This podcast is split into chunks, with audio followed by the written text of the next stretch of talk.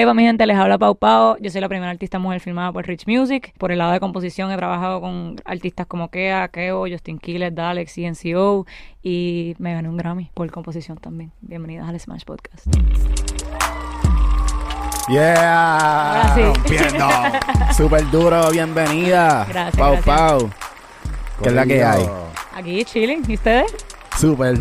Estamos aquí, super solo y Mr. Kind del Smash. Podcast. Estamos Sí. súper, súper solo. Estamos súper, súper. Qué bueno. No, yo no estoy solo. no, yo estoy acompañado con súper solo. Sí. Todos estamos súper solos. Es que anoche, anoche fue una noche larga, tuvimos un campamento bien duro y estuvo cabrón. Sí, estuvimos hasta tardecito. Estamos un poco cansados. Yo sé que tú también. Estamos pues, aquí tú- iguales, he estado bien. Yo Pero estuve en el post, o sea, de- del campamento de ustedes, cogieron para... Ah, sí, sí, ¿verdad? Porque estabas como mal Sí. por allá. Sí. ¿A qué hora se acostaron? Como a las 3. Tacho, sí. Más o menos igual, tres y media, cuatro, así que estamos ah, duros. Sí, estamos iguales, estamos iguales. Bueno, Corillo, como ustedes están viendo, tenemos una persona, este, elite, yo diría, porque es una persona que lleva mucho tiempo en la industria y no es solamente en la industria de la música, es en el fucking meneo de los meneos, ¿ok? Que sí que... En el negocio. Sí, en el negocio y Negocio socio. Es una historia diferente, porque muchos artistas obviamente comienzan como que en este, en este meneo de, de, o sea, tú viviéndotela como artista desde el principio, pero ella empezó por otro lado. Sí. Cuéntame, eh, Pau Pau, ¿cómo es que comienza tu carrera musical? Pues mi carrera, como estaban diciendo, empieza de manera diferente porque yo siento que mucha gente que empieza como artista después se tira para la industria y lo mío fue literal lo opuesto. O sea, yo vengo de una familia de abogados, ingenieros, doctores, entonces pues lo lógico es te gradúas de high school y vas para la universidad. Entonces, pues yo iba, estudié música porque no me imaginaba estudiando más nada. Entonces, el apoyo vino después, pero chilling. o sea, Pero, ok, ok, vamos ahí. Podemos empezar por ahí. Sí, sí, eso es importante Sí, porque sí. yo sé que hay mucha gente que, que sus papás mm, no se imaginan que la música pueda dejar dinero. 100%. Y deja, o sea, como cualquiera. Sí, a mí, por ejemplo, a mí mi papá no fue, mi papá es el doctor, como que, y al comienzo cuando tú eres niño, pues tú guardas cierto nivel de rencor, como que como él no entiende que yo quiero hacer esto, que este es mi sueño, pero, o sea, uno como padre, al ser su primer hijo, como que eh, la realidad de él es como que, mira, yo no veo esto. O sea, como que cuando tú vienes de ese mundo, tú no sabes. O sea, para ellos es como que, mira, yo estoy guiando a mi hijo por lo que yo siento que en su cabeza era pues un futuro exitoso. Ya. Eh, pero Y no él te lo así. decía de una manera como, como, ah, eso es un hobby. Sí, él, sus amigos, como que él tuvo una conversación privada con mami en un punto que después me contaron que era como que, mira, yo no voy a pagar por su carrera universitaria si va- ella va a trabajar en un McDonald's. ¿Qué? Como que a ese nivel, y tú recibes eso, como que una chamaquita de 16 años también, como que, que los amigos de sus papás sean como que la música es un hobby, que tú vas a estudiar de verdad, que tú vas a hacer, como que tú ahí, bueno, música. Diablo, pero que es una Eh, presión es una presión cabrona, en verdad. Eh, pero en verdad, eso de cierta manera, como que yo siempre he sido una persona que tú me dices que yo no puedo hacer algo y yo lo voy a hacer. Exacto, eso te dio gasolina. Y para eso a mí me dio y me sigue dando, como que siempre que alguien me dice tú no puedes, incluso, o sea, después les cuento, pero ha sido un proceso como que incluso hasta después de filmar, como que, que me dijeron, mira, yo no creo en ti. Y yo, el- la, la misma persona que te eh, filmó. no, no, la- sí. ¿Qué? y eso ha cambiado de cierta manera, pero sí, o sea, fue como que, mira, yo no lo veo y yo, está bien, pero déjame sacar mi música y te lo pruebo. Y yo, ok. Ok. Y ahora sí, pero nada, Wow. Te graduaste, te graduaste de high school, pasaste Me gradué de high school. por eso de, de, de que tus papás no querían. ¿Qué, qué tú hiciste? Sí, mami siempre me apoyó por ese lado. Como que ella dijo, mira, hay artistas famosos que están haciendo millones, ¿por qué tú no puedes? Como que, ¿qué te diferencia a ti de ellos? No, o sea, eso es cuestión de mentalidad y echar para adelante, como que... Y pues por su lado, entre préstamos y qué sé yo, pues tuve la dicha de, de estudiar. Me fui para Miami, se llama Frost School of Music en la Universidad de Miami, en verdad es una escuela súper dura, perdón, de música. Eh, y estudié, hice mi bachillerato como en composición y producción de música comercial y me gradué.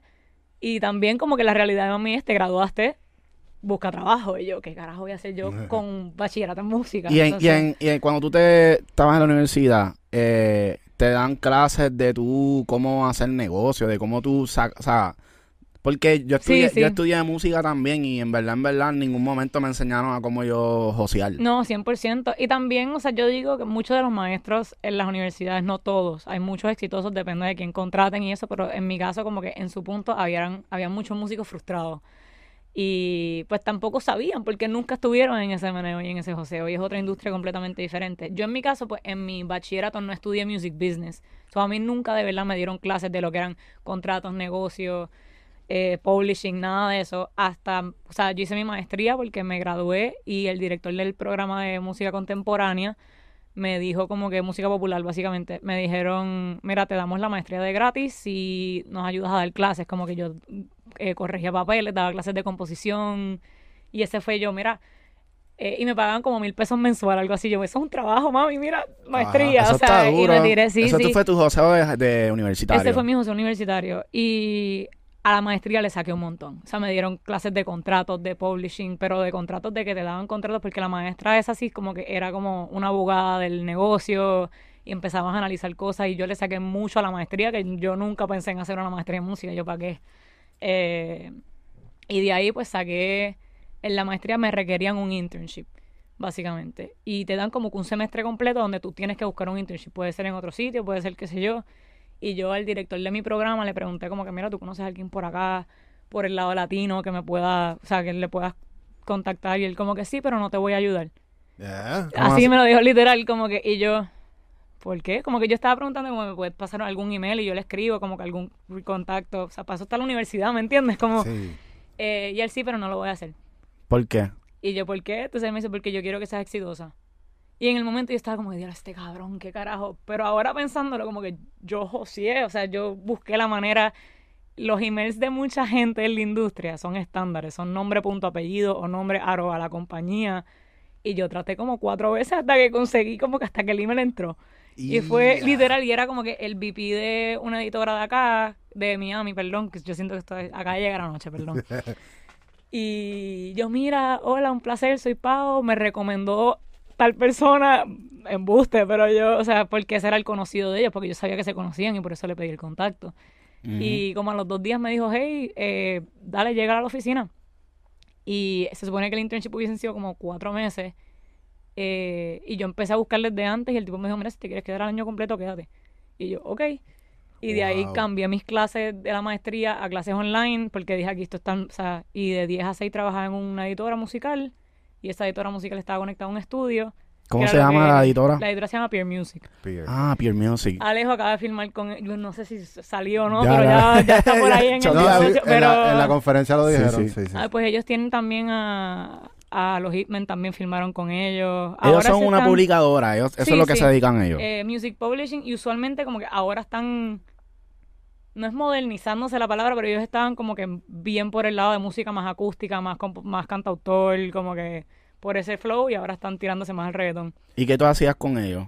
pues yo era publishing intern o sea yo registraba canciones hacía como que por el lado de pop- Dios mío por el lado de publishing también eh, hay un hay una base de datos básicamente de datos básicamente donde hay un todas las canciones que están se me olvidó el nombre porque en verdad ha pasado para él pero tú registras todas las canciones las que tú tienes en el sistema y le pones como palabras claves como amor para sincronización como, SEO que- como los SEOs de, de, de Google. Exacto. Eh, por ese mismo lado, pues hay un data, como que una base de datos de canciones de las editoras, donde, pues, si una película está buscando una canción que diga romance, que diga ciudad, que diga tal cosa, pues tú tienes que registrar eso. Pero eso es un proceso enorme. O sea, eso, Eso es. es eh, Media Base. sí. Es, Eh, El programa, eso es un programa. Eso es un programa, pero era otro. O sea, pero eso es una. Sí, pero una base Sí, es de como datos. un website de, de base De base de datos. Pero eso se registra con eso. Como que todo está conectado de cierta manera y... Pero, hecho catálogo, catálogo, CDs, digitalizando CDs viejísimos porque el catálogo de Rich Music es... De, perdón, de Pure Music es súper viejo. Y así pasaba como que mucho tiempo. O si no, organizando, haciendo café, atendiendo meetings, llama... Yo contestaba, o sea, era... Ahí, ahí. Los internados, los, Los internships. interns. Vamos a hablar de eso Yo porque... he hecho tres internships. Mira, mira esto, Corillo. Mucha gente quiere llegar a un estudio, ah, vamos a hacer música, ah, vamos a hacer esto, ah, vamos a hacer esto, y no entienden que hay un proceso. 100%. En la industria de la música uno tiene que ser un intern. Siempre, al principio, tienes que ganarte la confianza de poder sentarte en esa computadora, ¿me entiendes? Porque hay mucha información en esa computadora que no todo el mundo va a tener acceso. Entonces, uno tiene que ganárselo y, y uno se lo gana haciendo las cosas que van a darle valor a, a el Al equipo. al equipo que tú vas a estar ahí. ¿Qué se necesita hacer para poder que la, la organización como que corra más fluida. Sí, tú te Y tienes que probar también, o sea, Ya, y el de los internships salen, hay mucha, como desde nada más buscar comida y servir café, uno le saca mucho a lo que puede hacer la persona y cómo trabaja la persona. Como que si tienes la orden mal, por ejemplo, como que no estás prestando atención, si no tienes atención a detalle, como que cuánto, cuán callado tú puedes estar en un estudio, porque hay muchos interns que llegan como que, ah, mira, yo soy tal, yo hago música, yo qué sé yo, yo, nu- yo nunca he sido así en la vida, yo soy alguien bien introvertido y como que yo escucho mucho. Y en la vida hay que escuchar. ya. Y así es que uno aprende más. Como que entre más callado tú estés, más tú aprendes. Ese es mi, como que yo veía a la gente y yo, deja ver que yo le puedo sacar a esto, porque yo nunca, a mí en la universidad, por ejemplo, pues yo hacía el internship de peer de la editora de 10 a 6 de la, de 10 de la mañana a 6 de la tarde. Y a las 6 entraba al estudio. Y ahí habían sesiones, y yo pues atendía, servía café, los como que mientras tanto seteaba el estudio, seteaba los micrófonos, cosas así. Y, y de ahí aprendí un montón porque eran compositores en el momento súper grande de su proceso. En la universidad no sé, eh, en mi caso como que cuando yo estaba estudiando no habían colaboraciones y en la vida real todo es colaboraciones. Ya. O sea, bien raro que alguien escriba solo. Y si lo hacen es porque está en su casa escribiendo, pero usualmente son sesiones con dos o tres productores. En su momento ya ha cambiado, pero eran cinco compositores y dos productores en un cuarto. Y era como que tienes que aprender la dinámica de eso, de quién tiene más poder en un cuarto, de cuándo hablar cuando tienes que hablar, cuándo aportar ideas. Y el ego tiene mucho que ver con eso. Y había un reguero de personalidades. Y yo ahí como que, ¿quién resalta? ¿Por qué resaltan? ¿Por qué se quedaron con esta línea? A veces era como que el más crédito que tenía. Ya lo, es verdad, eso nunca me ha, nunca, como que, como te digo, como que nunca había prestado atención a eso, como que la, la jerarquía en la, en la parte de la, de los punchlines. hay jerarquía full, o sea, en la industria hay jerarquía, punto, pero tú tienes que saber como que si tú eres, si tú estás empezando y tú no tienes crédito, tú no puedes entrar con el ego de, ah, es esta línea, es esta línea, es esta línea, no, eso está mal, como que, aunque tú sepas que está mala, tú tienes que saber cuándo soltar, porque si no, no te van a volver a llamar, o sea, Tú y tienes hay, una- y hay en, en cada sesión hay un líder y eso es algo Sí. como que uno tiene que identificar primero ok, quién es el líder, quién va a correr la sesión y de ahí entonces uno se 100%. menea. A veces es el productor si tiene ese tipo de personalidad, pero no todos los productores, muchos productores son chamaquitos introvertidos que están en su computadora. Muchos, o sea, todos los productores, hay bien pocos productores que son como que que comanda room, que de verdad llegan ahí, esto es lo que vamos a hacer, no tú llegas aquí, como que no he conocido muchos así, es como que Sí. hacer la pista y deja que fluya y como que ahí, ah, mira, si cambiamos esto aquí, pero usualmente es, a veces gana el que más ego tenga, a veces gana el que más créditos tenga, como que tú tienes que analizar. Yo en verdad, no importa el, si estoy con mis panas y estoy cómoda, pues súper chill, pero usualmente yo soy la más callada en un cuarto, o sea, yo eh, literal escucho y si logro, porque yo, por, en mi caso, yo me tardo mucho en sacar letra. A mí me importa mucho, mucho la letra y me gusta pensarla y me gusta sacar la letra que es. Y a veces como que en esas sesiones son tienes 6 a 8 horas, el estudio está apagado, tú tienes que hacer canción de principio a final y el artista tiene que grabar. So, a veces tú no te puedes tomar esas 12 horas en sacar una línea, como que en sacar el, coro perfecto. A veces fluye brutal, a veces no.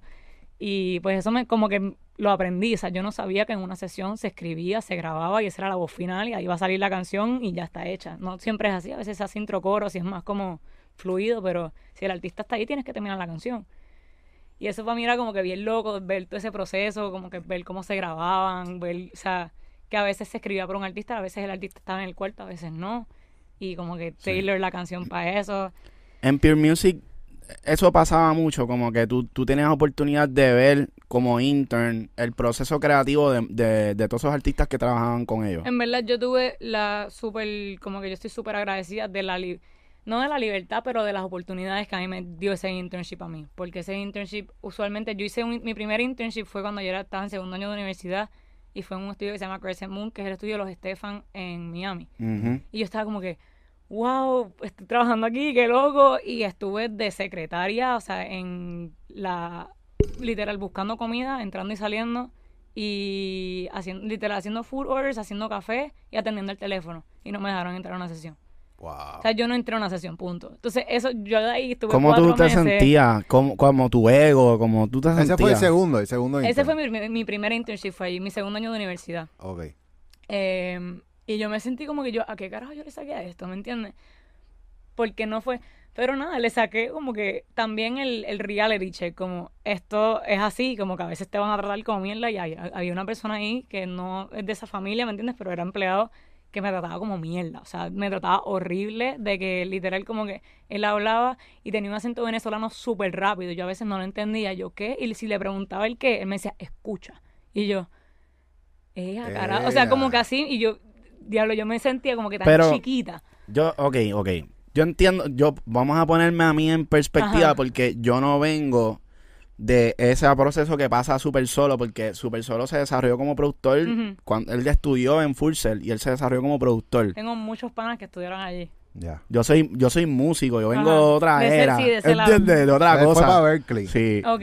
Sí. So, Yo estaba entre Berkeley y UM. Por eso, y entonces- cool. Yo entro a Berkeley, yo me desarrollo como músico. Y entonces, sí, obviamente tú generas skills de, de, de compositor, Sí, sí. porque tú estudias eso también.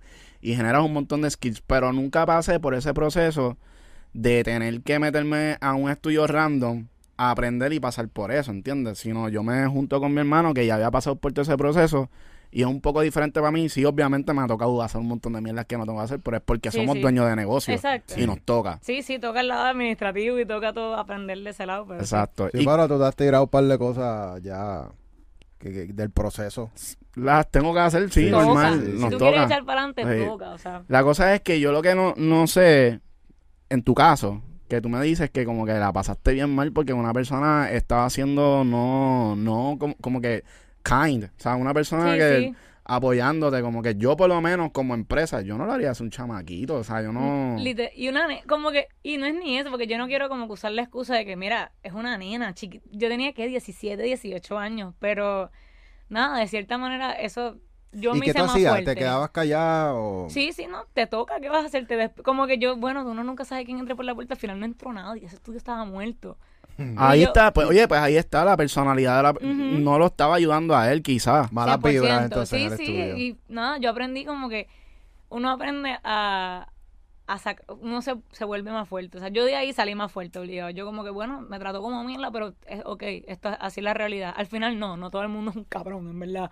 Pero de ahí yo saqué, yo, mira, mi vida esto es así y me va a tocar tener que, y me ha tocado lidiar con mucha gente así, también después, en- como que mientras adelanta mi carrera, pero eh, pues ese fue mi primer internship y no le saqué nada. Pero de ahí saqué otro, literal, como que todo, yo hice tres internships, uno me llevó al otro y el otro lo conseguí porque conocían a los Estefan. So fue como, y de ahí pues el tercero de Peer Music fue como que, mira, hice esto, aquí está mi resumen y ya tienes como una experiencia y de ahí pues yo le saqué. So, en el tercero ya fue cuando por fin pudiste entrar al estudio. En ese tercero a mí me dieron, y yo pues todos esos conocimientos de escuchar, de saber setear un micrófono, de ver cómo se trabaja en una sesión, como que literal, a mí me dejaban allá dentro del estudio por si acaso necesitaban algo. Y eso, hay que tener suerte para hacer eso. Mucha gente los vota. 100%. Sí, sí. Los botan Y tienen, de yo estuve ahí un año. O sea, ellos tu- como que literal, yo me fui y ellos como que, ¿qué vamos a hacer sin ti? Y ya se volvieron super panas y éramos familia y era como, a mí me pagaban en algún punto, a veces como que el ingeniero no podía, salían sesiones, como que sesiones random y se tenían que ir y me dicen, Pau, ahí coge el otro cuarto y grábalo, o se te hace esto, yo te pago la hora.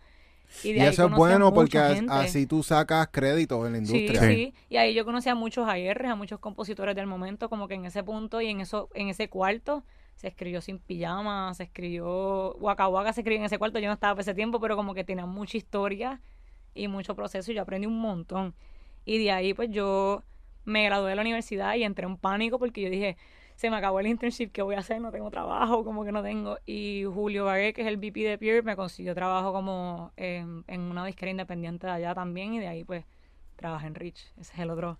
¿Cómo, Ah. cómo llegaste ahí? ¿Cómo llegué ahí? Yo odiaba en la disquera, la- como que yo conseguí ese trabajo y yo, mira, en mi mente es, yo, a mí la universidad me apagó el sueño de que yo quería ser artista, de verdad. O sea, yo dije como que esto no va a ser posible y todavía seguía trabajando en la música y yo, bueno, pues si soy compositora, pues me va a gustar, como que puedo hacer AR, puedo hacer algo así por ese lado, qué sé yo. o sea, No te imaginabas nada de ser artista todavía. Siempre quise serlo, como que siempre fue un sueño de chiquita, a mí me encanta, o sea, yo soy introvertida, pero me encanta hablar, me encanta como que tener esa presencia y fue un sueño apagado, básicamente, como que eran cosas, a mí me daba pena decir que yo quería ser artista, porque yo no me lo creía, como que a mí me pagaron eso tanto que yo dije, esto a mí, no era que no se me iba a dar porque siempre en mi mente luchaba tras ese sueño, ¿me entiendes? Pero nunca, no me lo creía. Y me tocó hasta después de filmar todavía. O sea, ahora es que me lo estoy creyendo. Yo como que, diablo, que cabrón, esto de verdad está pasando, pero me costó seis años llegar ahí como que a... Cuando Pero- entraste a Rich, ¿entraste como? ¿Como compositora? ¿Como artista? Yo a Rich después de... Estaba miserable la disquera en la que estaba trabajando. porque era una disquera de gente eh, que no hablaba español tratando de hacer un branch latino. Eh, que no sabía nada, pero se creía que lo sabían todo. Y era como que, ¿por qué estás filmando esto? ¿Esto ¿Qué es esto? Pero sí. Esto fue antes de Sech estar en Rich Music. Esto no fue en Rich Music. Como que yo Ah, estaba, ellos ya estaban allí, como que yo estaba trabajando para otra disquera. Y a los cuatro meses, como que me llegó un conocido que me dijo, Pau, me tiró alguien de Rich Music que están buscando a alguien que, se- que sea bueno con la logística y con la organización, como que te recomendé. Y hice par de entrevistas. Y yo tenía para ese tiempo 22 años. Y yo entrevisté con Josh, que es el o- uno de los codueños, es padre e hijo, Richie Josh. Y me entrevisté con Josh y le caí como que fluyó súper bien. Y él me dijo, quédate aquí que quiero que conozcas a papi. Y me trajo a Richie y me hicieron un montón de preguntas y que qué yo hago. Y me preguntaron qué edad tú tienes. Y me dicen, perdón, pero es que, o sea, tengo que saber porque este trabajo es lo que tú estás haciendo por 45 mil. O sea, tú no tienes idea de lo que me dice, "Va, es mucho trabajo. Como que eres, te veo súper competente y te ves bien organizada y todo, pero no, o sea, esto es una loquera. Y yo- ellos me lo advirtieron desde el comienzo. 45 mil dólares, tú dices. No, no, que, o sea, como que el trabajo era, ojalá, no, mentira, el trabajo... No, es que pss, No 45 podemos mil es una mierda Eso es un Miami. carajo, sí, sí, sí. No, y especialmente para ese tiempo era una, o sea, ahora tú no puedes vivir con eso, No. punto. Pero era como que la intensidad, como que es lo que tú estás haciendo por, o sea, Ya, en ya. esteroides, o sea, Sí, en sí. otra cosa. Y yo ahí como que no, no, yo puedo, o sea, o sea, yo soy alguien bien de... Yo no esperaba ese trabajo, o sea, no había, yo, los, los primeros tres meses, ah, como me contrataron, como a las dos semanas me contrataron. Eh, Cuéntanos, ¿qué, qué te tocó hacer? de todo. O sea, imagínate, o sea, y ahora como que la gente que trabaja para la disquera me pregunta a mí, porque ahora hay cinco o seis personas haciendo el trabajo que yo hacía sola. ¿Qué? Porque en ese momento Rich se, o sea, habían sacado, ya, ya habían salido los Avengers. Literal, yo entré para el release de Bellaquita Remix de Dalex. Ajá. Pero ya si te vas, había salido, estaba recién salido si te vas de Sergio Zuna. Como que yo entré para ese tiempo. Para el tiempo de los Grammys 2019. Mi semana de training fue la semana que la disquera estaba fuera. en Ese fue el momento más hot, Ese momento estuvo ese y como un año, incluso en sí, un par de meses después, como que ese fue el momento de Rich Music. Ujú. Y era, me tocaba, o sea, tú nombras algo, no había IR. So, yo registraba todas las canciones, registraba los splits. Como que la disquera, yo reestructuré esa disquera completa. Porque yo entré y la persona que me entrenó, no, o sea, yo vi eso y yo, ¿qué es esto? O sea, aquí no hay organización, aquí no hay track de budgets, aquí no hay, no se sabe cuánto se está gastando. Espérate, espérate, espérate, espérate, espérate, ¿Cómo tú sabías todo eso? O sea, yo siento que no es, ya para mí es sentido común, es como que porque tú llegas a eso y es como, mira, tenemos tanto que gastar y, tú, y el récord de cuánto se gastó aquí, cuánto nos queda para hacer este marketing, como yo, por eso, pero eso ¿Cómo es sabía skills. eso? No por te- eso, eso es no skills. tienes decir. instinto, para mí de verdad, o sea, yo siento, el sentido común no es tan común y he aprendido de eso eh, a la mala en la vida, pero... ¿Cómo te digo? O sea, yo sabía en, en cuestión de universidad y que sí, en mi maestría a mí me enseñó mucho más que me enseñó mi bachillerato, pero mi bachillerato pues nada, pues un tiempo de desarrollo y conocer y colaborar, pero wow, a mí me como que a mí me entrenaron, por ejemplo, y me dijeron, tú vas a estar cargo de esto. Yo me hacía cargo de Sech, Dalex, Justin Flow, eh, creo que esos eran los cuadros que estaban, y los productores que estaban en la disquera. eh, todo de inicio a final de lanzamiento. So, me dieron más o menos el briefing por encima, pero no había nada organizado. O sea, era como que, mira, tú tienes que hablar, aquí están los abogados, se hace esto. Yo fui aprendiendo en el momento porque yo soy alguien que si no me lo sé, me lo invento y hago mi research. Ah, ¿tú sabes hacer esto? Sí, sí. Google. Y aprendo y estudio porque yo no quiero que a mí nadie me vea como incompetente o alguien que, que, ah, no, esa es una chamaquita que no sabe. O sea, yo nunca.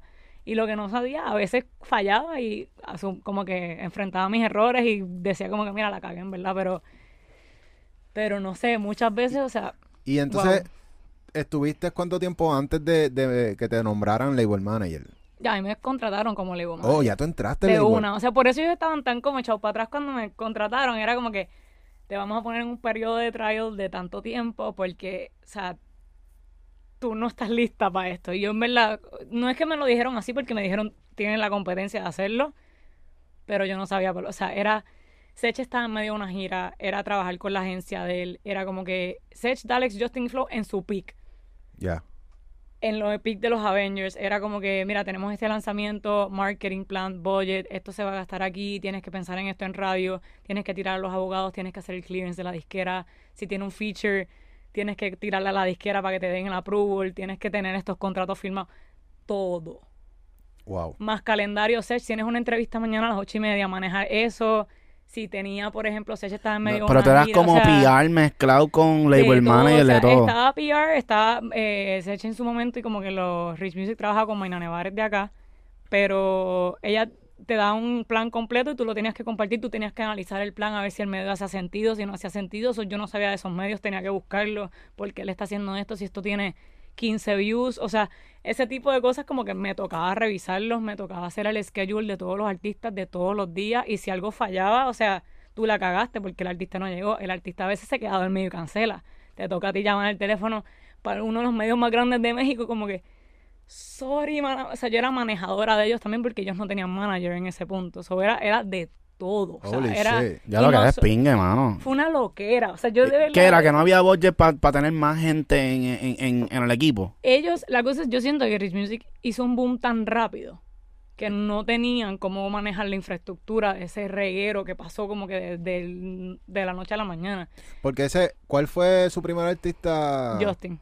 Justin Quiles, que, el que dio el palo con Sech en, en Panamá. lleva, sí, Quiles lleva filmado años. O sea, Desde y ya no está con Rich Desde Music. la promesa, ¿verdad? Desde antes, o sea, pero sí, o sea, la promesa salió allí con Rich y pues Justin, Justin tuvo su boom con la promesa enorme también, o sea, Ah. Justin fue como que el primer artista firmado por Rich Music, Sí, básicamente. Sí, sí, sí. Y Dieron el palo de una.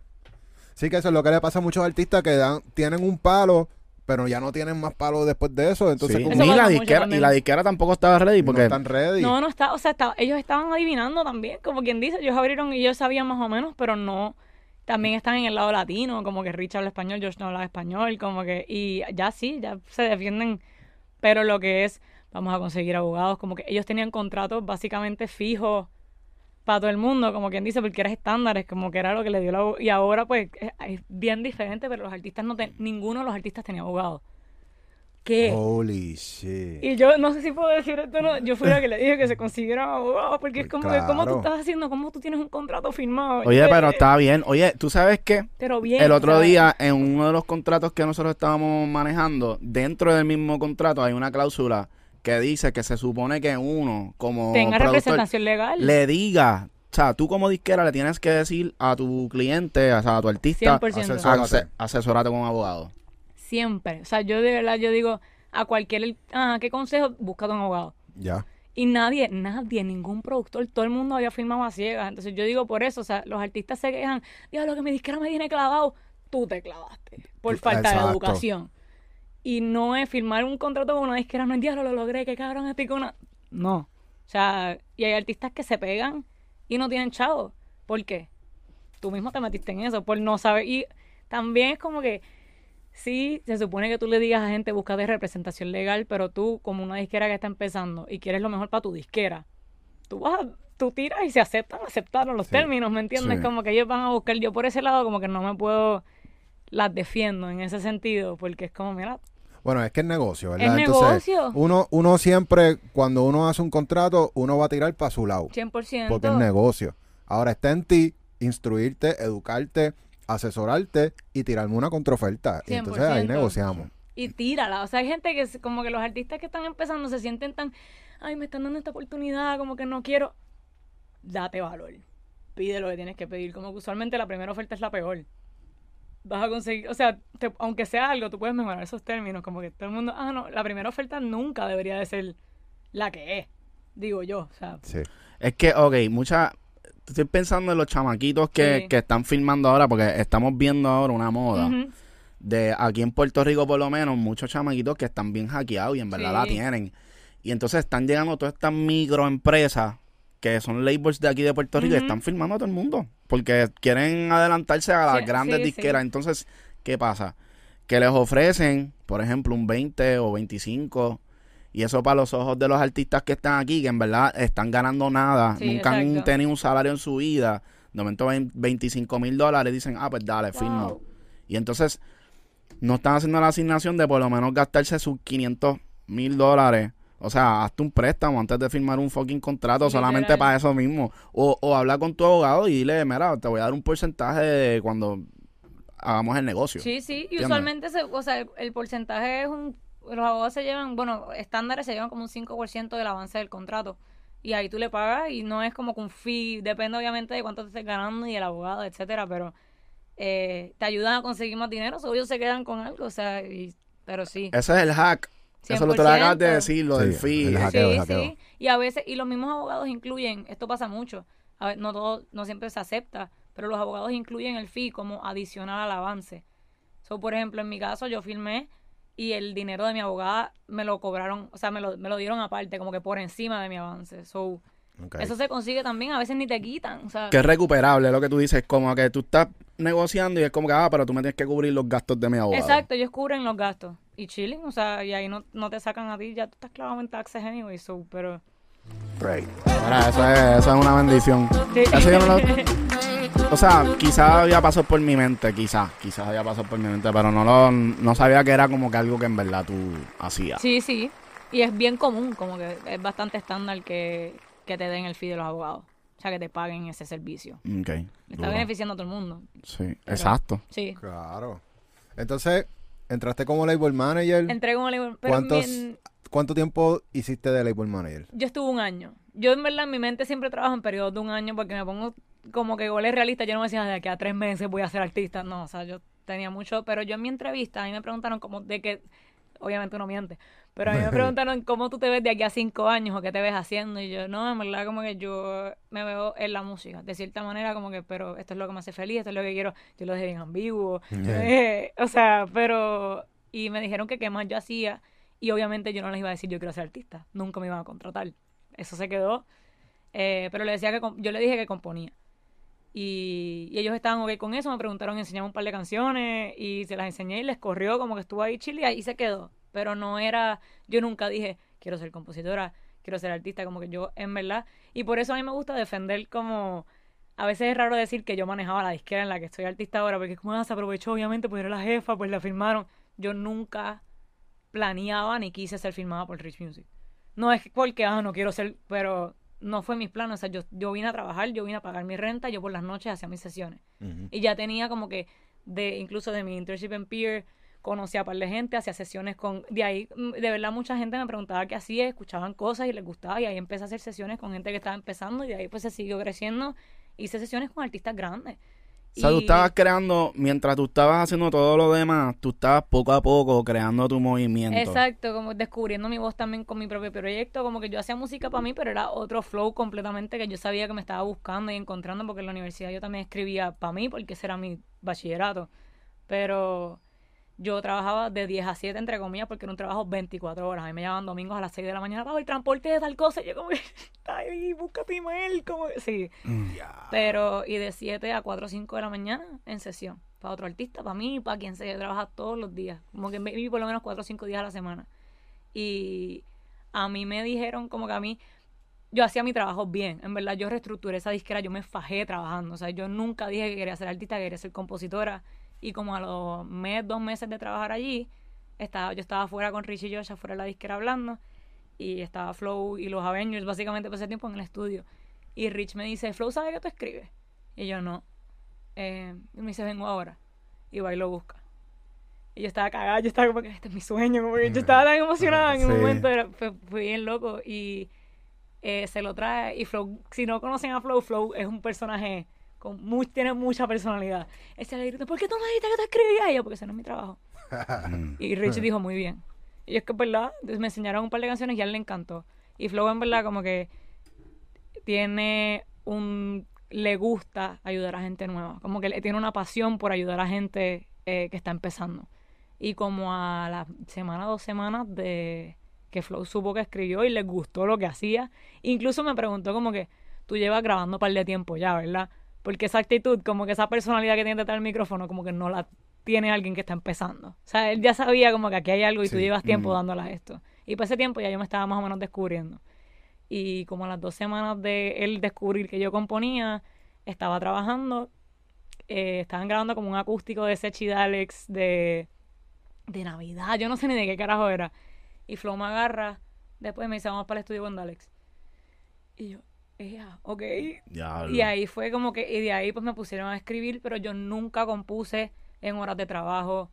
Y como que componía con ellos por las noches a veces. Y a mí Josh me decía, mira, tú puedes entrar más tarde si quieres, como que no tienes que entrar a las mismas 10. Nunca usé de eso. Nunca entré más tarde porque yo no quería que ellos usaran eso en mi contra si en algún momento o yo me quería ir o yo no quería filmar o algo como que yo, yo hice mi trabajo y esto fue separado. Eh, y después de nada, y me fajé. O sea, eso fue un trabajo. Yo estuve los primeros tres meses llorando. Pues o sea, imagínate, yo si me- tú, estabas, tú no estabas ni durmiendo. No, no, yo no. Yo el de nivel de estrés. Yo me imagino el nivel de estrés. A mí me salieron, yo tengo una condición en la piel, yo tengo dermatitis y eczema por el estrés que yo tenía. A mí a los dos meses de trabajar en Rich me empezaron a salir ronchas aquí y aquí, se me craqueaba la piel, se me caía la Te piel de la estaban cara. matando. Yo me estaba matando. Y yo no sé, yo mirando para atrás, yo no sé cómo yo lo hice. Y mis amigos también me dijeron, yo no sé cómo yo lo hice. Eh, pero tenía, o sea, tenía, tú- también era más joven, pero Sí, pero las ganas de lograrlo. tenía muchas ganas. Tenía muchas, muchas ganas. Y yo dije, yo de alguna, o sea, esto, lo- esto va a pasar, como que. Y. Algún hack, algún hack para poder, o sea, algún chamaquito, no se recomienda que se maten ahora mismo, No, pero sea, algún hack para tú tener esa energía y hacer eso. Wow. Eso, Café. Café, tacho, sí.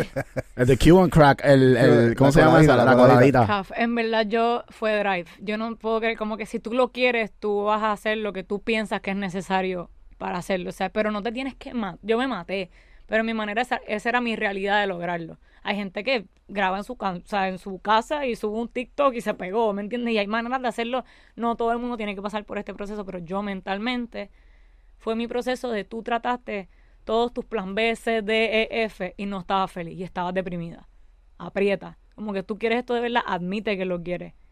Eh, y eso fue básicamente, yo tuve que pasar por ese proceso de como que yo en mi mente, pues tuve mi plan B, o estaba segura y lo hice y no me gustó. ¿Piensas que, que siendo mujer te tomó más trabajo que si hubiera sido un hombre haciendo lo mismo que tú estabas haciendo? ¿Sabes qué? No. Y porque por varias cosas. Yo, en mi caso, como que yo, a mí ser mujer me dio una ventaja por la manera en que yo escribo. O sea, yo, a mí me gusta mucho escribir con hombres y para hombres me gusta escribir con mujeres también, pero es diferente porque mi estilo de escribir como artista y como compositora es más como chantear los hombres, ¿eh? pero desde el punto de vista de una mujer. Entonces, a mí, a los hombres ver que yo chanteaba así, era como que, ella puñeta, una chamaquita que tra- como que, que escribe como nosotros y que escribía como macho. Yo, yo no escribo como macho, pero yo escribo así, o sea, esa es mi manera de escribir, esa es mi manera de... Pero eso a mí me dio un, como un no se había visto, como ellos no habían visto eso antes, pues incluso maybe me aceleró el proceso mucho más de lo que hubiese sido con un chamaquito, incluso, o sea, yo le digo que es ventaja. Y al ser mujer, por lo menos en el lado del negocio, para mí es una ventaja. ¿Por qué? ¿Por qué? Las mujeres tienen una manera de ver las cosas que yo siento que los hombres no tienen. En cuestión de, por lo menos, en mi posición de label manager, una empatía hacia el artista, una empatía, como que somos más emocionales 100%. Pero yo siento que eso es algo más poderoso, porque te importa tanto. It's like a mother figure, right? 100%. Y yo como que yo, yo era la psicóloga de todo el mundo en esa disquera. O sea, a mí los empleados, los artistas, pao, estoy, estoy deprimido. Y a mí eso como persona siempre me ha pasado, como que la gente llega donde mí y me cuenta toda su vida y yo, ¿por qué yo no te conozco? Pero para mí eso fue una ventaja porque desarrollé una amistad, tanto como los artistas con los empleados.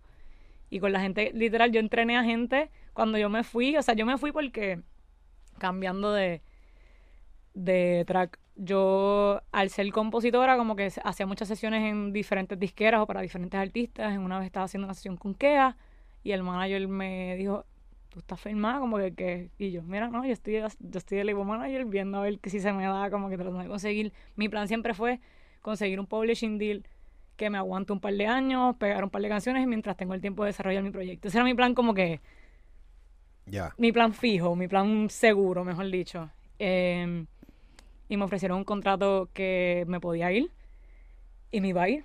Y le dije a Josh como que, mira, me, están, me llegó esto. ¿Qué, qué exactamente te ofrecieron? Me ofrecieron un publishing deal. Eh, ¿Y por qué, por qué un publishing deal? O sea, ya, ya tú tenías un montón de temas que estaban en tu catálogo, o sea, con otros artistas Pues como fíjate, yo tenía temas que iban a salir, como que yo en verdad los temas que había sacado ya eran con artistas que estaban desarrollando, eran artistas independientes y no para el dinero que me ofrecieron, en verdad fue por fue fe, fue como que está cabrona le mete.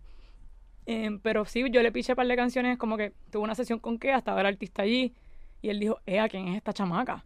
O sea, ¿qué carajo? ¿Por qué tú no estás? ¿Qué es esto? O sea, y me preguntó que qué tenía por ahí. Tenía un par de temas como que pendientes, pero al final no tenía temas pendientes y nunca salen. Ujú, Pero tenía temas con artistas grandes, o sea, en su momento en desarrollo, o sea, como que, ujú. que maybe iban a salir. Al final no salió nada, pero eh, me vio algo.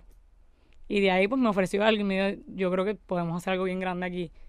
¿Y con qué compañía fue esa? Se llama Electric Feel, que es la disquera de Post Malone, actually, o la- el management de Post Malone. Uno de ellos, tienen, él tiene dos. Como que tiene la persona personal y tiene la compañía. Ah, Pues ellos estaban abriendo un branch latino y pues el head de ese latino porque me quería dijo mira estamos haciendo esto como que en verdad yo me iba a ir a- yo me iba a ir en mi mente yo me fui y le dije a Josh y él me dijo como que no o sea quédate como que tú eres de acá eh, deja, ¿qué, qué términos te ofrecieron como que incluso él en un momento como que me ofreció el contrato y me dijo o sea vio el contrato que me estaban ofreciendo y ellos no hacen contratos así, ¿me entiendes? Como que esa no era su realidad en el momento. Y, y él me dice, pero ¿con qué, con qué base?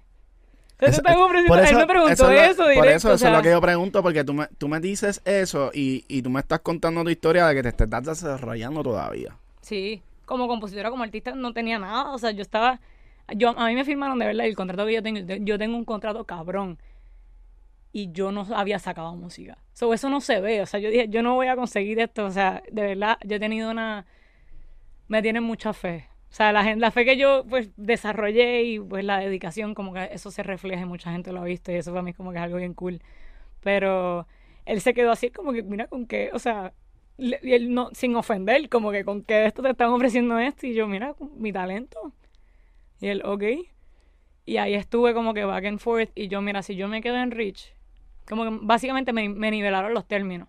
Y yo, si me los están dejando iguales, ¿por qué me voy a that- quedar? That's the leverage. Sí, Yeah. yo dije, ¿por qué me voy a...? Yo, cualquier artista, cualquier compositor que le estén ofreciendo un publishing deal, pueden, usen eso para buscar otro y peleenlo, punto, siempre. O sea, si tienes uno, vas a tener más. No firmes con la primera persona que se te presente un contrato. Right. Dios mío, sí, Eso es clave. Hey, no lo hagas, o sea, wow, eso no lo puedo decir lo suficiente, de verdad. Y tú, y tú que has pasado ya del lado de la disquera. Yo he visto los contratos de todos los artistas, o sea, los vi, los leí, o sea, vi cómo han cambiado también y como y a veces, o sea, y yo hablo con los artistas y, con los artistas que están firmados y en un punto estuvieron clavados por dejarte así, yo, pero en verdad también por ponerle el lado bueno, eh, ellos dijeron, mira, maybe yo no estuviese aquí si no fuera por eso, como que ellos me dieron, aunque me clavaron, como que me dieron esa plataforma que no tenía antes y, y pues se me aceleró y ahora puedo renegociar. Y eso, si tú quieres, como que si tú estás ok con eso, pues ok. Eh, yo no estaba ok con eso. Yo digo, "Mierda", porque en verdad yo, yo quiero vivir de esto. O sea, yo no quiero, o sea, y pues ya yo digo, si yo esperé tanto tiempo para filmar, yo quiero filmar bien. O sea, si yo esperé todo este tiempo para tratar de ser artista, como que voy a hacerlo bien. Y pues en mi momento me, ofrecieron dos publishing deals, era solo de composición. Y yo, mira, si es solo de composición y es el mismo deal, voy a salir de la disquera en la que estoy trabajando por la relación que yo tenía con ellos, porque ya yo me iban a ver como empleada o como coworker o como jefa, porque yo era la jefa de todo el mundo. Para mí eso iba a ser raro, yo me iba a sentir incómoda. Y yo nunca me iba a sentir como artista. Entonces, Yo, yo te entiendo. Qué difícil. De verdad, Sí. yo te entiendo. Porque ya te conocen por algo. Entonces, como que. y cambiar esa mentalidad es bien difícil. Sí. O sea, y a mí hay gente de la misma industria que les dije que iba a ser los artistas y me, o sea, es como un chistecito, en verdad, cuando, cuando no tienes nada, cuando no tienes manera de probarlo, porque yo no tenía música. Yo le digo a los heads de, nómbrate una disquera, mira, eh, ya no estoy trabajando por el lado administrativo, voy a sacar mi proyecto. Ah, vas a cantar. Qué lindo. Ah, Oh, literal, yo tengo un texto de eso, de un manager de una disquera. Diablo, qué carajo, mano. que la persona yo creo que todavía no sabe quién yo soy de artista y cuando se entere va a ser algo bien cómico y yo le voy a hablar a esta persona porque me va a tocar. Y los otros días me ofreció trabajo solo no sabe quién soy. Los otros días me escribió Paola y yo sí y yo él me dice mira, estoy buscando tal cosa y yo, ok, te aviso si conozco a alguien, pero literal, o sea, no te toman en serio. Yo, yo, yo sabía que ahí no iba a pasar. Ahora sí, o sea, obviamente ya estoy allí, pero en su momento yo dije, mira, si yo me voy a meter en Rich, yo quiero un contrato de artista. Yo digo, yo quiero el publishing, lo quiero separado, yo no quiero un contrato cruzado. O sea, yo peleé un contrato como si yo fuera, o sea, se eche en su momento. ¿me Explícame? O sea, explícame un poco de eso de- del contrato cruzado. hay un, se llaman cross collateralization, es un contrato 360, que es un contrato que te sacan de todo. O sea, todo está cruzado. Si tienes el avance, si a ti te ofrecen un avance de tal, te van a quitar de todos lados para recuperar ese avance. Que no se supone que se hace. O sea, hay muchos contratos así, eso es normal. Eso es el primer estándar para un artista que está empezando. Pero yo no quería que mi publishing, y para muchas disqueras independientes, las disqueras grandes esto no existe porque son separadas, son compañías separadas, pero en disqueras independientes tienen publishing, tiene disquera, tiene manejo, tiene concierto, entonces todo te lo quitan. Una compañía independiente. Sí, o sea, por ejemplo, por darte porque esto pasa, o sea, disqueras como Rimas hacen contratos 360 donde pues Rimas tiene publishing, que el publishing tiene un joint venture con alguien más grande, que es como se juntan y pues lo distribuye otras personas o lo administra otra gente, pero tú sigues debiéndole a Rimas, por ejemplo, o a Rich. Eh, son disqueras independientes, son como que las cosas que pues ellos tienen de todo porque las disqueras independientes no tienen el vaqueo de un major, no tienen el dinero label, eso tienen que sacar como que de todos lados, o sea, tienen eso es negocio, manera de generar, pero yo como que yo quería el publishing separado de mi disquera, o sea, no quería, o sea, y que merch no se cruce con la, el recuperamiento de Eso, mi... eso es importante. ¿Pudiste separar entonces lo que es el área del merch? Yo separé merch, separé touring, separé eh, o sea, master, tengo un porcentaje de master bien, como que separé publishing por otro lado, negocié mis deals individuales de cada cosa, o te sea, dejaron master. Te dejaron sí, sí, Uh. ¿Tú te consideras un artista independiente? sí. O sea, sí, porque es una disquera independiente, pero no artista independiente. Uno dice artista independiente a un artista que no está firmado. Básicamente es la manera en que se considera eso hoy en día, pero yo soy un artista independiente. Tú sabes que yo, yo, yo estoy, re- ayer hablamos de esto, y yo estoy redefiniendo la palabra independiente. Sí. ¿En qué Porque, sentido? eh, ok, por ejemplo, vamos a suponer que yo digo que yo soy un artista independiente y no estoy firmado con nadie, ¿verdad? Pero si yo quiero mover mi producto, yo necesito como que hacer un equipo de trabajo. 100%. Un Y- inversionista, al ajá. menos, o sea. Exacto. So, y yo digo, ok, pues voy a buscar un manager que me mueva mi disco, por ejemplo, porque yo necesito concentrarme en ciertas áreas para seguir creando productos y buscar show y qué sé yo. Pues voy a buscar un manager que se encargue de buscar oportunidades. Ya automáticamente, si tú no lo estás empleando y tú estás haciendo un agreement de un 20%, eso es un partnership. Sí. Y eso es otra compañía. Que es lo mismo que si tú hubieras decidido ir a una disquera y cogiste y firmaste un 20% y tú me vas a hacer el publishing. Eso es un servicio. 100%. Eso es un partnership. Te- Tú sigues siendo independiente. Sí, o sea, yo también redefiní eso en mi cabeza porque cuando yo, yo ahora trabajo para mí. O sea, yo le debo contratos, pero eso al final es para fulfill mi contrato, ¿me entiendes? Como que es un punto de vista bien diferente cuando tú trabajas para alguien como que yo trabajaba para Rich Music y era para ellos. Ahora es como que yo tengo mi horario y yo trabajo para mi carrera y es algo bien personal y es diferente. O sea, yo sigo siendo mi propia jefa, entre comillas, y ellos es, es un es como un joint venture. Ellos son tu inversionista, tu disquera es tu inversionista, en tu business partner, no es como que sí, o sea, y Sí, ellos, no tienen derecho sobre no, ti. al contrario, o sea, ellos trabajan para ti en ese sentido porque tú tienes que generar para que ellos generen. Y Entonces, ellos te, ellos te asignan un budget por tema, por disco. ¿Cómo sí, funciona? por eso? proyecto, o sea, si el proyecto es un sencillo, pues es el budget del sencillo, si el proyecto es un EP o un álbum, pues hay un budget general y se separa entre, pues los sencillos se le da más. Y Eh, te toca, te toca gastar a ti, porque obviamente Rich Music tiene estudios, Sí, pero si tú tienes como que, ok, voy a hacer un tema en otro estudio, ¿te pagan eso? O... Me lo pueden pagar si es necesario. Como que si yo lo estoy haciendo porque me salen los cojones, básicamente, o sea, pues no. No hay razón porque lo puedo hacer allá. Pero nunca me ha tocado, en verdad. Yo nunca he pagado estudios. O sea, si- hoy en día se hacen estudios en la casa también, que es como. Pero por ejemplo, si me, yo me vine para acá para hacer un campamento para mi EP, pues ellos me pagaron todo ese viaje y toda la gente que tenía que venir, y ese fue el estudio Ya, que necesitaba. So, sí, I guess. duro. Eso está bueno.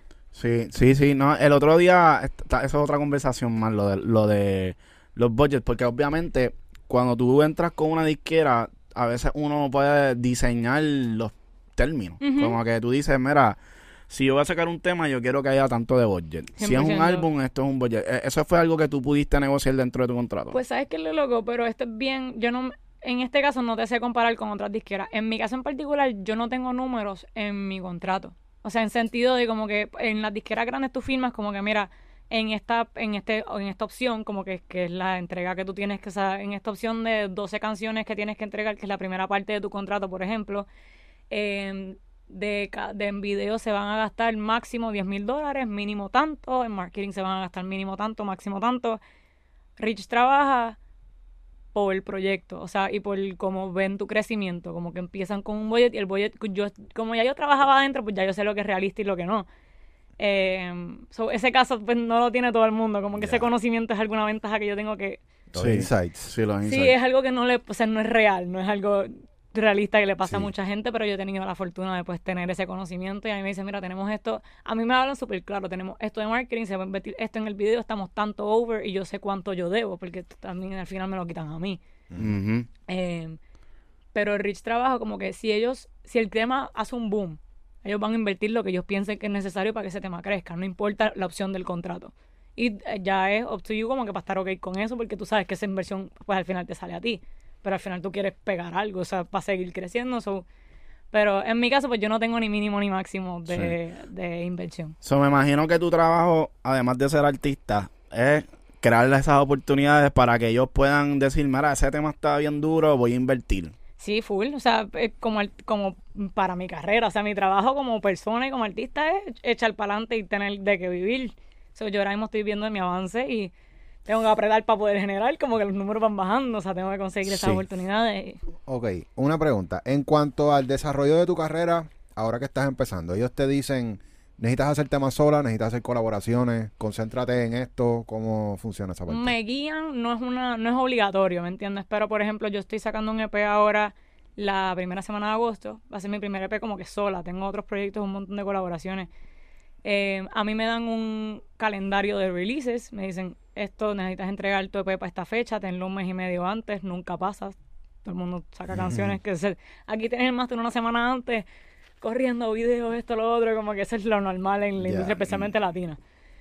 Pero se me olvidó la pregunta. No, no, ta- estamos hablando de que si te ponen lo de las colaboraciones Ah, o temas sola. Pues en el EP me dijeron básicamente, yo tengo tantas colaboraciones ya, como que yo he sacado un tema sola. Mi segundo sencillo fue con Omar. Mi tercer sencillo, mi tercer proyecto fue un EP con cinco mujeres. Mi cuarto proyecto fue un EP con Isaac. Como que me dijeron, mira, puedes tener colaboraciones, recomendado hazte como dos features y lo demás hazlo sola para que tú pruebes que, te- que tú puedes vaquear una canción sola.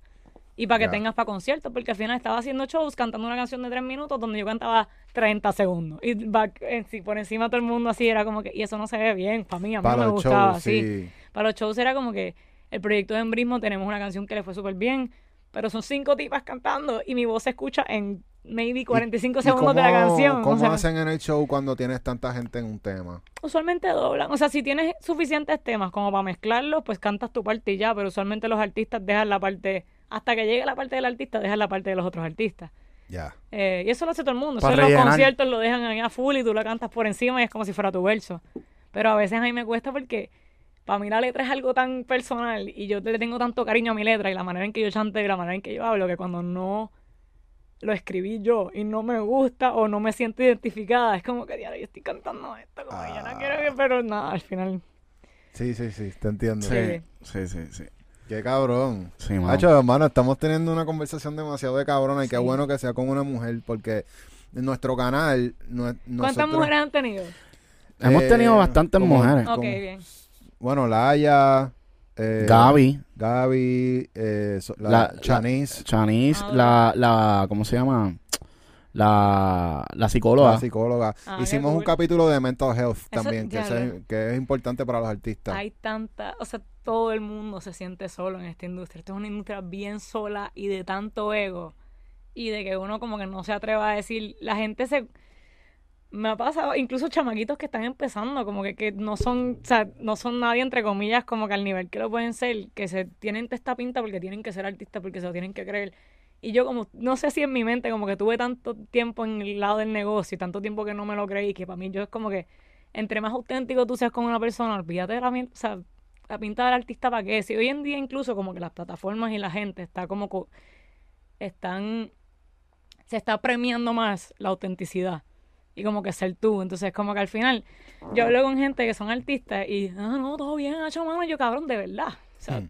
tú no eres así, tú no hablas así, ¿de dónde tú? O sea, y tu mamá, y tu Ah. abuela, ¿de dónde, con cómo tú le hablas? Como que, y yo me, me importa mucho a todo, con todo mi equipo, con todos los artistas que conozco, como que conocerlos a ellos, de verdad como son, porque aquí todo el mundo se siente solo y todo el mundo está deprimido. Yo estuve deprimida mucho tiempo y deprimido serio de que yo estuve tres meses, o sea, en cama que no me podía parar, o sea, yo me veía, ahorita les muestro, yo, yo parecía otra persona porque no estaba feliz y, esto es una presión bien loca, o sea, ser un artista también, como que a mí, yo cuando cambié de ser label manager a artista, a mí a veces para tirarme, ah, está, asumo que está súper full, mala mía, pero necesito esto. Y yo, yo no estoy busy. O sea, yo, es otro, el switch mental es algo tan grande y ser artista es algo tan personal. Como que si a ti no te gusta mi música, yo no te caigo bien. Como a ti no te gusta mi manera de pensar. Como que es algo tan, tu vida es tu trabajo.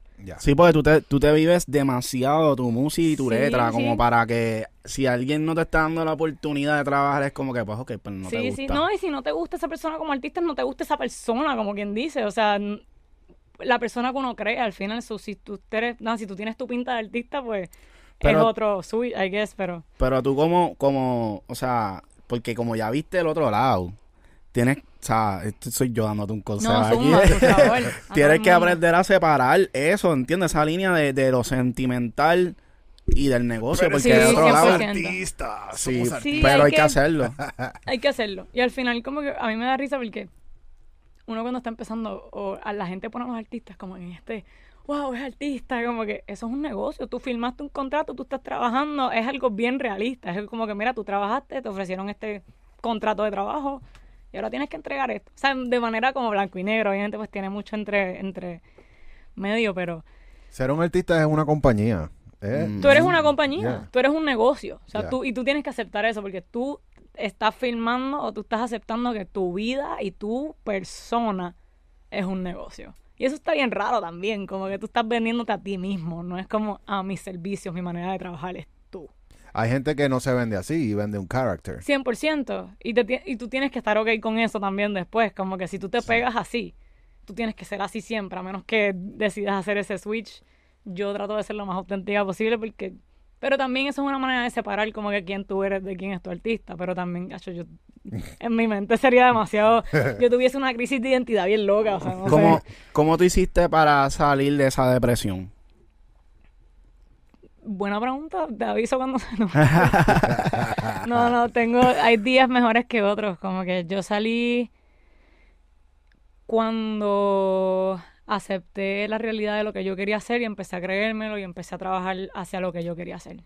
Como que mi depresión era trabajando por otras personas y dedicando mi vida y mi salud mental, física, emocional a artistas que, pues de cierta manera, nada, el artista como que cuando ya crece, toma las oportunidades como que de por hecho, es que se dicen como que la no les importa tanto. Y en mi mente como que yo trabajaba para estas personas y es como que Dios, lo que yo daría por estar en esa posición y tú estás pichando o no te importa o no le estás dando lo que tienes. Entonces, esa me- a mí yo me deprimía porque yo dije, ¿qué yo hago? O sea, yo estoy aquí fajándome, enferma y me despertaba y yo, ¿por qué yo estoy haciendo esto? ¿Por qué yo estoy trabajando con otra persona? ¿Por qué? O sea, ese a mí me afectó mucho. O sea, a mí ese trabajo me afectó mucho, pero crecí como, o sea, yo aprendí tanto en ese trabajo. Pero yo estaba deprimida en la universidad porque estaba trabajando 40 horas en un trabajo part, o sea, part-time que terminó siendo full-time, más haciendo sesiones, más queriendo perseguir mis sueños, más estudiando cosas pendejas porque los maestros estaban deprimidos. Como que todo ese ambiente de tú no lo vas a lograr, o sea, toda esa... Ya lo que hagas trip. Es que yo me imagino que la gente que está en la universidad, ya lo, no lo quiero tirar mal a los profesores, pero No, no. o a lo mejor la pasan mal porque sí. tu sueño no es tener clases en una universidad, tu sueño es estar allá afuera haciendo conciertos. A mí, literal, yo cuando pasé a mi maestría, eh, estaba asistente en una clase y una de las maestras le dijo a los freshmen, primer día de clase, o sea, recién llegados estos chamaquitos de 17, 18 años con una sonrisa de, estoy, voy a vivir mis sueños, estoy estudiando música. Eh, si tu goal es ser famoso, vete. Como que si tú Eh. quieres ser artista y quieres ser famoso, como que esto no es para ti. Y yo, y en mi mente era como que, yo sé que la, la fama es consecuencia de pues, ética de trabajo y de pues hacer un trabajo bien hecho y pues cool, o sea, está bien, no, tú no deberías de...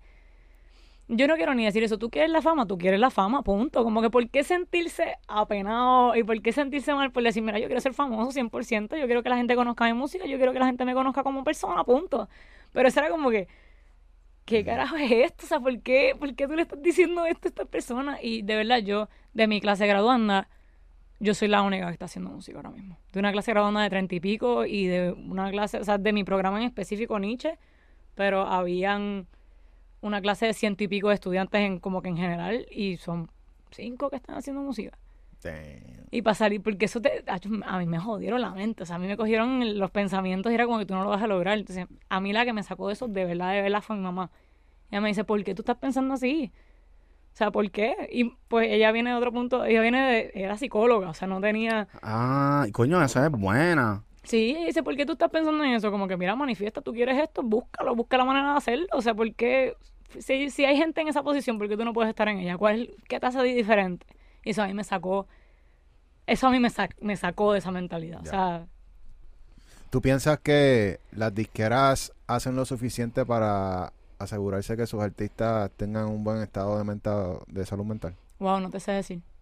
Em, no he visto. Yo sé que, por ejemplo, yo aprendí hace poco que Universal le paga un psicólogo o como que tienen servicios gratis de eso y eso para mí es algo demasiado importante. Eso es Em, duro. Yo no sé si sabían eso. No. Universal Latino como que le paga, o sea, tienen como que ese servicio Es la primera para vez que sus empleados. Es la yo aprendí eso hace poco, yo no tenía idea. Y yo, wow, qué duro, qué bueno. O sea, Eso está cabrón. y eso yo no lo he visto en más ningún otro sitio. No sé si otras disqueras lo tienen, pero lo deberían de tener. Porque es que hace sentido. Si tú, si tú quieres que un artista te produzca dinero, que eso es lo que tú quieres, ¿por qué tú no te aseguras que él está en buen estado Sí. o ella 100%. está en buen estado mental? Sí, y yo hago lo mismo, o sea, y cool porque mi equipo me hace check-ins conmigo y yo hago check-ins con ellos, porque no solo eso, yo sé lo que es estar en el punto de vista tanto del artista como que es algo bien personal, pero trabajar en la industria es una loquera. Por el lado también administrativo, eso, si tu equipo también está en la puta y tiene tanto estrés y está llorando todos los días, ellos tampoco te pueden producir a ti. So, tú como artista también, como que los artistas toman for granted su equipo. O sea, no los tratan. Yo no he visto, son bien pocos los artistas que de verdad como que conocen a su equipo, a la gente que trabaja en su marketing, a la gente que te sube los posts en Instagram. ¿Cómo estás? Hola, ¿quién eres? Gracias. Y yo me aseguro de que todo el mundo en mi disquera como que sienta que me puede hablar. Porque tú estás fajándote, trabajando para hacerme la carrera a mí. So, para mí también la salud mental de los empleados y la gente que trabaja en la música es demasiado importante. La que a mí me corre el proyecto está corriendo el proyecto a 15 personas y yo no sé cómo lo hace. Porque Wow. yo no sé cómo yo lo hacía. Yo sé cómo lo hace porque yo también lo hacía, pero yo no estaba saludable. So, ella no está saludable. Y yo digo como que, loca, tienes que comer, como que... Y es ese- ella, ella me dice, yo se supone que te estoy diciendo que comas a ti. Y yo, no, tú eres humana también. Como que si tú no... Si tú te caes enferma, mi proyecto se cae. Come, o sea, exacto. respira, tómate una semana. Yo puedo, o sea, en mi caso, ella como que... Ella me dice, me tengo que dividir en tres esta semana. Yo, déjame a mí sola, yo estoy bien. Como que maneja a la gente, o sea, tranquila. Y ella como que, no, no puedo. Y yo, sí puede. Y ese como que esa pausa, ese... La música es algo, es, es algo bien loco, pero tú, o sea, todo es último minuto. Si es último minuto, puedes seguir esperando, tranquila. O sea, hay cosas que no, pero como que los, también los empleados le tienen mucha pasión a lo que hacen también, pero la salud mental es tan importante de todos los aspectos, o sea, que y no se, no se habla lo suficiente No. todo el mundo está deprimido, todo el mundo está, o sea, en, por ejemplo, en mi disquera, los otros días como que le pregunto a alguien, ¿cómo estás? No, todo bien, ¿cómo estás? Y empezó a llorar. Que Y así es como que está- todo el mundo está así, o sea, si tú le das un abrazo a alguien, una disquera empieza a llorar, te lo juro, porque Hacho, que hace falta más de eso. 100%, es algo bien intenso y, Y es mucho trabajo. Tú hablabas de, de porque yo, yo sé que en la industria como que por mucho tiempo desde te boté para acá. Sí. Este, todo es como que eh, fuck el amor, no te quiero, ya no Uy. quiero saber del amor. ¿Tú, ¿Tú crees que eso va a cambiar ahora? Porque como tú dices, la gente necesita más amor, Sí, yo siento que abrazos. está cambiando, como que ahora mismo la música está en un upbeat, como está todo más contento. Yo soy sad girl por siempre, como que a mí me encanta hablar de desamor, a mí me encanta, pero eh, Y se hacen falta de todo, porque también están sus... Hay que deshogarse, hay que limpiar la casa y llorar y perrear a la misma vez, pero... eh, pero yo creo que se está moviendo como que ahora mismo a, a todo más contento. Está todo como que un poquito más feliz ahora. Yo, pero cool, Sí. se necesitan ambas, también uno tiene que... Pero tú puedes hablar de desamor y estar bien mentalmente. Ya. Y ese es el, como que te- hay que encontrar ese balance, hay que saber cuidarse, ¿verdad? Porque esto está bien loco. Y ese próximo proyecto que tú estás planificando, ¿eso va a ser desamor? ¿Cómo, cómo va a ser la vuelta? Yo estoy bien contenta porque este proyecto es como, voy a sacar mi primer EP, solo entre comillas porque es- soy 100% yo. O sea, voy a sacar, sale, yo saco un sencillo que se llama Pau Pau, que es como un fronteo. Y es, un, es más oscuro y es como que yo hablando mierda, básicamente. Y el segundo sencillo sale hoy, cuando estamos grabando este podcast, que es con Robbie. Y es un perreo triste, es un desamor. Duro. Pero el tercer sencillo, que depende cuando salga este podcast, es con Dalex. eh, y es una canción contenta, es comercial, es como que... Y hay un balance de todo, como que yo cubrí mucho, como que tengo fronteo, tengo triste, tengo feliz, y porque soy yo. Y todas mis etapas emocionales y todas mis bipolaridades, pero, pero me gusta porque habla de todo, o sea, no es un sonido bien, como que hay algo para todo el mundo. ¿Tú eres bipolar? No, pero a veces lo pienso.